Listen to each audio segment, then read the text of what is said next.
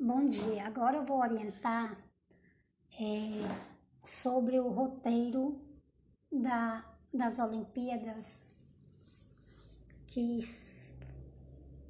começa hoje, dia 16 do 6, e vocês vão devolver no dia 30 do 6, certo? É, vocês, a atividade 1 é leitura. Você vai fazer, nesse primeiro momento, você fará a leitura da Crônica Normal, de Antônio Prata, que trata da realidade instaurada pela pandemia do novo coronavírus. Observação: os textos aqui mencionados para responder às questões propostas serão disponibilizados no grupo de WhatsApp. A gente, eu vou botar lá os outros textos. Só vou deixar, só deixei esse aqui, o normal, o novo normal de Antônio Prata.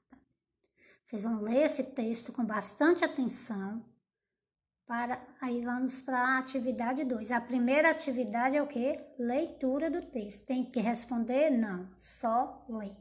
Atividade 2. Essa atividade será respondida aqui na folha. Viu? Vocês não vão usar o caderno, aqui na folha. Então, veja bem. Lá tem a questão, a voz do texto, aquela voz que fala no texto, a qual pode ou não ser a mesma voz do autor de carne e osso, é bem contraditória, pois em vários momentos ele afirma algo e em seguida diz o contrário. Então, está sempre contradizendo aquilo que ele disse anteriormente. Agora, responda ao que se pede. O que é que vocês vão fazer aqui nessa questão? Vocês vão escolher, vai lá no texto, escolhe é, uma, uma afirmativa que está contradizendo, né? E copie pelo menos dois trechos do texto que demonstra contradição. Então, você vai escolher e copiar os trechos que demonstram contradições. E dizer de qual parágrafo vocês retiraram esses trechos, certo? Não precisa ser muito, um ou dois já tá bom que demonstra que ele fala uma coisa e depois ele desdiz o que disse. 2. Releia o terceiro parágrafo do texto. Você vai lá no terceiro parágrafo do texto. Nele aparece a expressão novo normal. O que isso significa? O que, é que que, que essa palavra novo normal significa, tendo em vista o contexto que estamos vivendo, esse contexto agora de, pan de pandemia? O que, que essa palavra significa novo normal? A gente sempre fala quando tudo acabar, né, quando tudo isso passar, né, eu vou fazer isso, né? O que, que essa palavra significa nesse contexto? Ainda no terceiro parágrafo, o cronista Aquele que escreve crônica, né, o cronista é a pessoa que escreve crônica, diz palavras outrora inofensivas como rebanho, pico, achatamento, curva e máscara ainda farão tilinar, é, tilintar tristes sinapses décadas depois de a quarentena acabar. Essas palavras mencionadas pelo cronista, em alguma medida, ganharam um ressignificado, tendo em vista o contexto que estamos vivendo. Então, essas palavras, ó, rebanho, rebanho, a gente falava em rebanho, rebanho de gado, de, de, de, né, de animal, de algum animal. Né? Pico, a gente falava de montanha, né? Curva, né? Então, é, no contexto, essas palavras elas receberam novos significados, né, com, com relação ao que nós estamos vivendo, com a relação à pandemia. Então, pensando nisso, vocês vão relacionar as colunas de acordo aos seus significados. Nesta questão, você deverá buscar o significado das palavras na coluna da direita. Por exemplo, na coluna da esquerda nós temos número 1, máscara, 2, curva, 3, achatamento, 4, pico e 5, rebanho. Do outro lado, nós temos os significados dessas palavras. no contexto da pandemia, se refere às pessoas que têm anticorpos. Qual desses significados é a que se relaciona às palavras aqui da esquerda? Máscara, curva, né? Então você vai numerar. Tem, ó, um, dois, três, quatro, cinco. Tem aqui também, ó, um, dois, três, quatro, cinco parênteses. Então, cada um desses números vai encaixar num desses parênteses, ok? Quatro. Você deverá ler o texto normal com alguém em casa. Essa aqui eu quero que preste bastante atenção nessa daqui, o que é está pedindo. Na questão 4, você vai ler o texto com alguém em casa, com seus pais, alguém da sua família. E então você deverá conversar sobre essa pergunta. Você vai conversar com sua família sobre essa pergunta aqui que eu vou dizer agora. O que eu farei quando a quarentena acabar? Então ele, você vai anotar a resposta né, das, da, as suas respostas, as, o que que você fará e o que que o, o pessoal da sua família fará. Faça um relato bem detalhado sobre tudo que vocês conversarem. Tudo que for conversado ali naquele momento, você vai relatar no seu texto. Nesta questão, você deverá relatar com detalhes a conversa que teve em casa com algum parente ou amigo depois de terem lido juntos a crônica enviada. Então, isso é depois da leitura né, da crônica, vocês vão fazer essa atividade. Observação. Essa questão você irá em uma folha de seu caderno, fazer o que pede a questão e grampear nesse roteiro de língua portuguesa. Então, você vai fazer numa folha à parte. As outras vocês vão responder aí na própria, no próprio roteiro, ok? Vai é, passar limpo, vai fazer no caderno e depois que terminar, vai ler, vai ver se está tudo ok, vai observar direitinho a escrita das palavras. Se tiver dúvida quanto à escrita, busque o que significa a escrita na internet, como é que escreve corretamente. E aí vocês vão é, é, transcrever, copiar Transcrever é copiar essa atividade, essa, esse texto que vocês fizeram no caderno, vão copiar numa folha é, de caneta azul, não é aqueles azulzinho colorido, não, azul ou preta. Copiar no caderno com caneta azul ou preta. E grampear no fundo desse roteiro aí, que, vocês, que eu estou explicando agora. Na atividade 3, os recursos do cronista. Veja bem isso aqui. O recurso do cronista. É, os cronistas, quando eles vão fazer seus textos, eles, usam, usam vários recursos linguísticos. Né? As figuras de linguagem são recursos utilizados pelos autores para realçar uma ideia. Um bom cronista tem dois instrumentos básicos: o olhar e a linguagem. O olhar, esse o acontecimento. O momento que merece ser preservado, qual outros nem notam. Com a linguagem, retrata a situação e as figuras de linguagem o ajudam a fazer isso com sucesso. Então, com o olhar, ele reconhece o acontecimento e com a linguagem ele retrata a situação, né? E para retratar essa situação, eles vão usar o quê? As figuras de linguagem. Vamos usar figuras de linguagem. Nessa atividade, você deve fazer o estudo das figuras de linguagem, que eu irei também postar para vocês, viu? Vou postar lá no, no grupo depois as figuras. E também um vídeo explicando isso aí. Após ter feito o estudo das figuras de linguagem, responda a questão 1 e 2 abaixo. Vamos retomar a crônica lida e fazer o reconhecimento das figuras de linguagem, começando pelo texto de Antônio Prata. Então, veja bem. Aqui nós temos dois itens. Peraí, só um... dois itens. O item 1 um e o item 2. No item 1 um diz assim: uma, uma convidada abandona discretamente a taça de vinho sobre uma mesa. Olha que ela usou a palavra abandona. No item 2 diz assim: um convidado dispensa uma empada num vaso de pacová. Dispensa uma empada. Então ela usou aí duas palavras, abandona e dispensa. Aí o que é que está pedindo a questão? Vamos ver.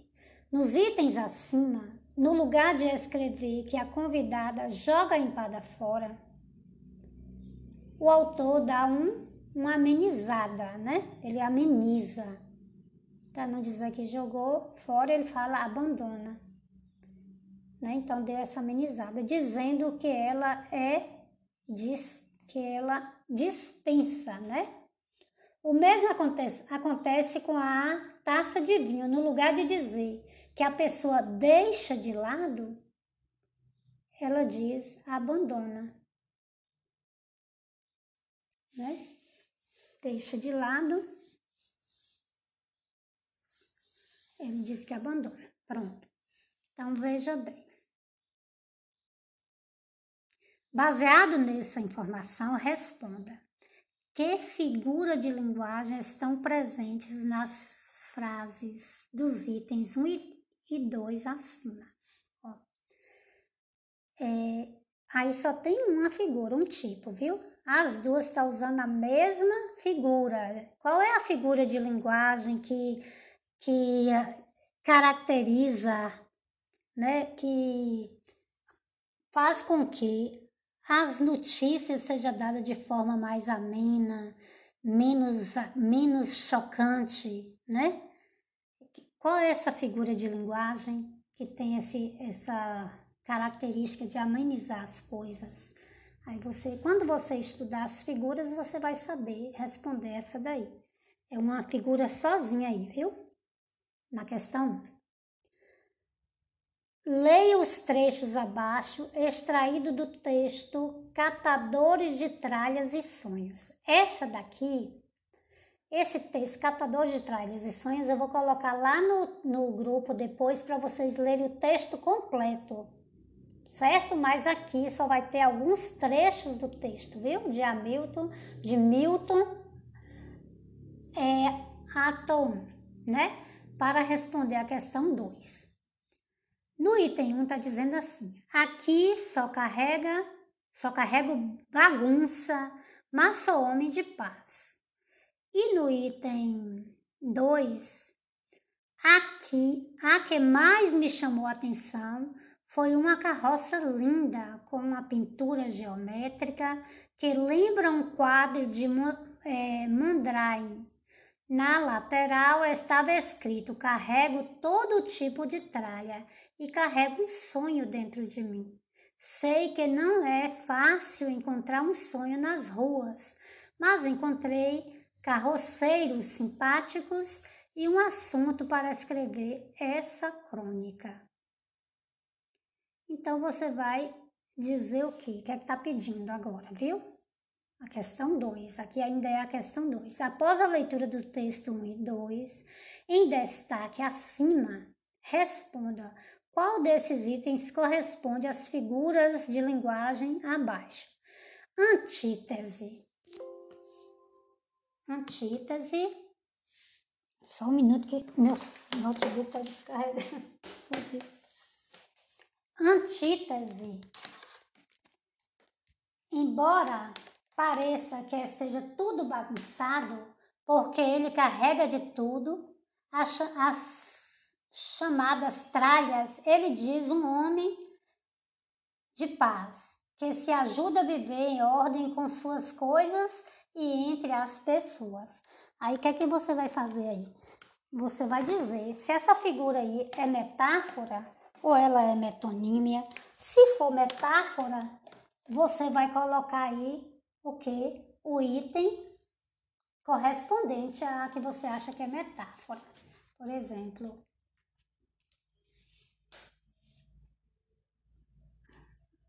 aqui, ó. Só um minuto, viu, gente? Que eu dei aqui uma perdida porque eu fui colocar o carregador aqui. Bem, então vamos aqui novamente, voltando aqui. É, análise. Aí quando você lê aqui no item 2, o item 2, em qual deles ele vai se encaixar? Aqui em, em metáfora ou em antítese? Se você achar que o item 2 vai se encaixar em metáfora, você coloca aqui item 2, o item 2 aqui. Esses, esses númerozinho aí no romano aqui dentro. Se você achar que é o item 1, você vai colocar aqui, item 1, ok? Pronto. Pronto, aí foi a questão 2. Questão 3. Na crônica, conduções. Na crônica Conduções de Lília Guerra, também encontramos figuras de linguagem. Leia os trechos abaixo e relacione-as as suas respectivas figuras, colocando um para personificação e dois para metáfora. Aí, o que é que você vai fazer aqui? Você vai ler as alternativas, né? É, um para personificação e dois para metáfora. Então, quando você lê aqui, a cabeça de uma poltrona repousa na esquina da nascer. Apresenta cicatrizes de queimadura. Dá aos objetos traços humanos e animais, já que a poltrona ganhou uma carroça, que normalmente é um elemento do corpo do animal. Qual é, essa aí é o que? Personificação ou é metáfora? Se for personificação, você vai colocar o 1. Um. Se for metáfora, você vai colocar o 2. Do mesmo jeito, se divertiam assistindo ao balé de, laba, de labaredas. As labaredas passam a brilhar, ou seja, assumem uma ação humana. É metáfora ou é personificação? As ruas daqui são é, pobretonas, desvalidas. As ruas passam a adquirir qualidade e ações dos seres humanos. É metáfora ou é, ou é personificação? Coloca o número aí correspondente. Tento passar é, indiferente as, por pessoas jogadas nos colchões úmidos pelos líquidos da madrugada. Referência aos líquidos, urina, chuva e bebidas. Isso aí é o que? Uma metá... Líquidos da madrugada é uma metáfora ou é uma personificação? Certo? Então vamos para a próxima atividade, hora do, des... do desafio. Reflita sobre os seguintes questionamentos. Você conhece alguém que viveu uma situação difícil ou inesperada durante a pandemia? Pode imaginar uma situação assim?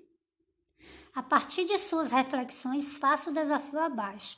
Então, essas questões aí é só para vocês refletirem, para vocês poderem fazer a atividade abaixo. O que é que está pedindo na atividade abaixo? Você escrever uma crônica sobre algum acontecimento interessante vivenciado durante o, o isolamento social.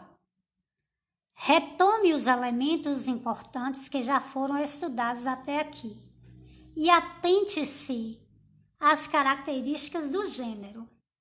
Lembrando que, como toda narrativa, a crônica apresenta os elementos enredo, os elementos é, esperados, né? Acontecimento a ser narrado, narrador, a narrativa, ou seja, o enredo e o conflito e uma finalização. Então, né, o que é que vocês vão fazer agora? O que é que está pedindo? Nessa atividade, você poderá escolher a forma de discurso com a qual se sentem mais à vontade. O discurso direto, ou o discurso indireto, ou o discurso indireto livre. Para ajudá-los a entender um pouco sobre esses três tipos de discurso, faça um estudo dos mesmos. Então, vocês vão estudar um pouquinho sobre os tipos de discurso para vocês saberem empregar nos seus textos, ok? Então é só isso e uma boa manhã para todos.